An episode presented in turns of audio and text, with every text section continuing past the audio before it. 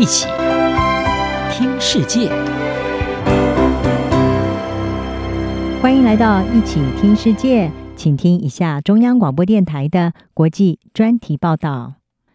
今天的国际专题要为您报道的是：禁止跨性别女性参加女子赛事，西洋棋界掀起检讨的声浪。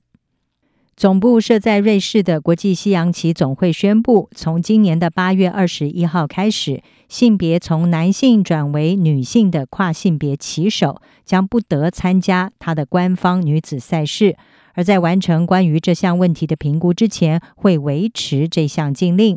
这个决定引发广泛的讨论和争议。支持者认为，这样可以确保比赛的公平性和平等机会。跨性别女性可能会因为生理优势而获得不公平的优势，但是呢，反对者主张这是一种歧视和不公平的做法。跨性别女性应该有权参加女子比赛，因为她们已经完成了变性，而且符合女子选手的标准。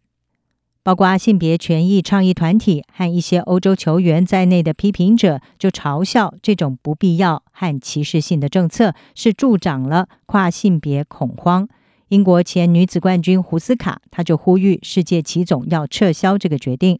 但是国际西洋棋总会管理委员会的副主席莱尼斯·欧佐拉，他认为新规定的目标实际上是增加跨性别者的权利。允许他们在官方目录当中以新的性别来注册。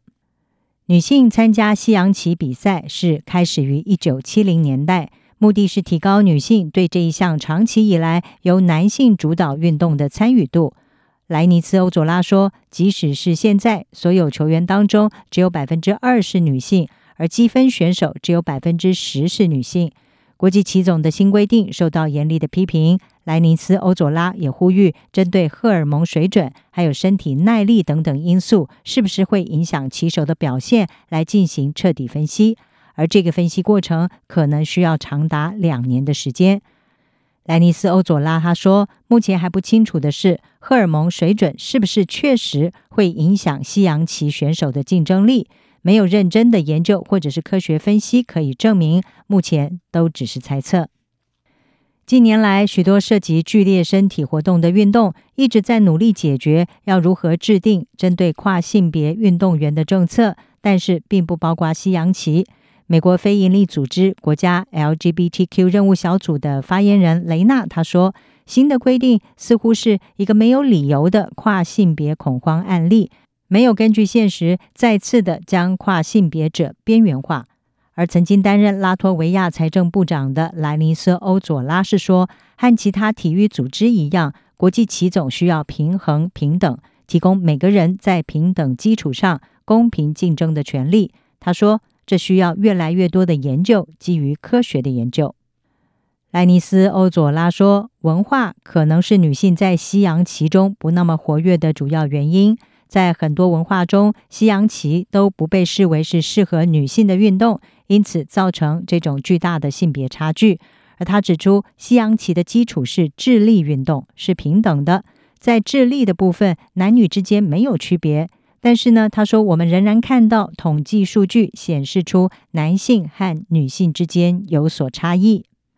英国西洋棋协会的主任潘恩，他则是说。针对什么使西洋棋手变得更好的研究已经进行半个多世纪。他说，生物学差异并不是主要原因，而潘恩指出，可能和耐力会有微小的差异。也许有一些迹象显示年轻时候的竞争力存在差异，但是实际上，他说，我们认为男性和女性棋手在比赛实力还有水准方面的差异是在于参与的水准。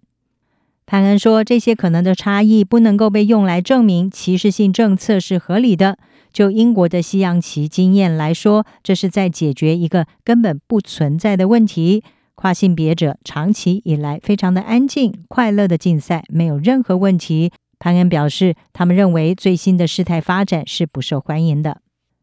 德国西洋棋协会在社群平台 X 上面是发文指出，国际西洋棋总会仍然想要检查在本国已经被法律承认是女性者的性别地位，这是不可理解的。